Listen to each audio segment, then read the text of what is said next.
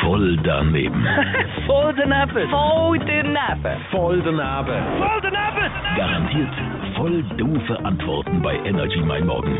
Präsentiert vom Arzmenig.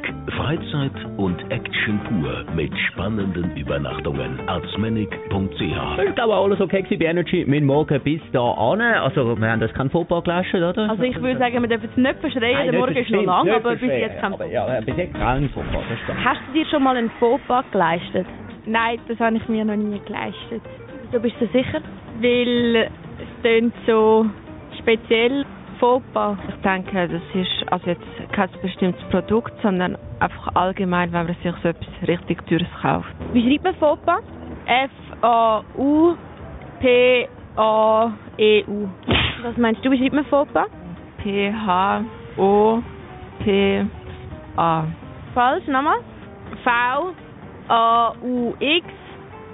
V-A-U-X-P-A-U-X. Hast du dir schon mal einen Fauxpas geleistet? Um Was? Ein Fauxpas?